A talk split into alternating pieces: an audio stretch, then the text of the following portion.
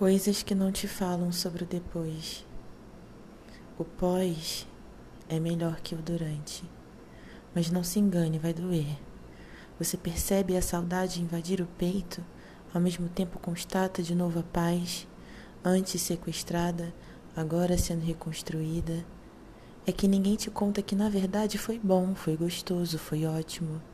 A maioria das relações abusivas tem lados muito prazerosos. Com o tempo você aceita isso e o fato de que foi destrutivo e que foi avassalador e que o amor nada tem a ver com essa dor. Talvez se não tivesse doído tanto, agora você não tomaria mais cuidado de si e de onde os sentimentos podem levar. Ninguém te avisa que vai demorar tanto para superar, que não tem como esquecer e que a solidão é tipo uma dor crônica. Você aprende a conviver com ela, mas nada é capaz de retirá-la por completa.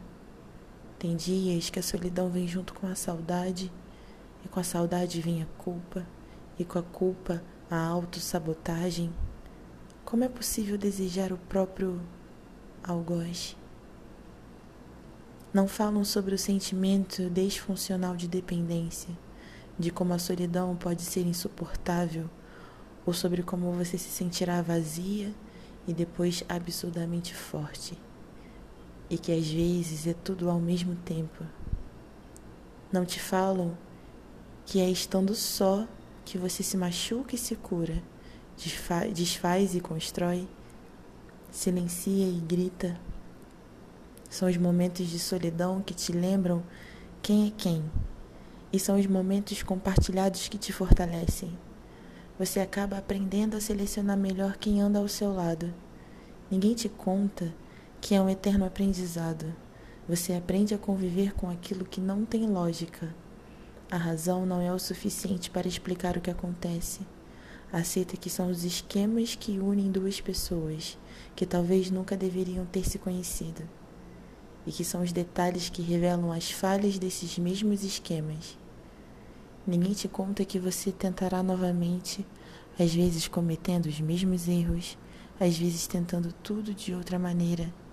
No início, quem se aproxima demais é convidado a se retirar e tá tudo bem, pois vai te fazer lembrar o que você não pode ter, ou o que poderia ter tido, mas ninguém ofereceu, ou o que você ainda está não está pronta para receber.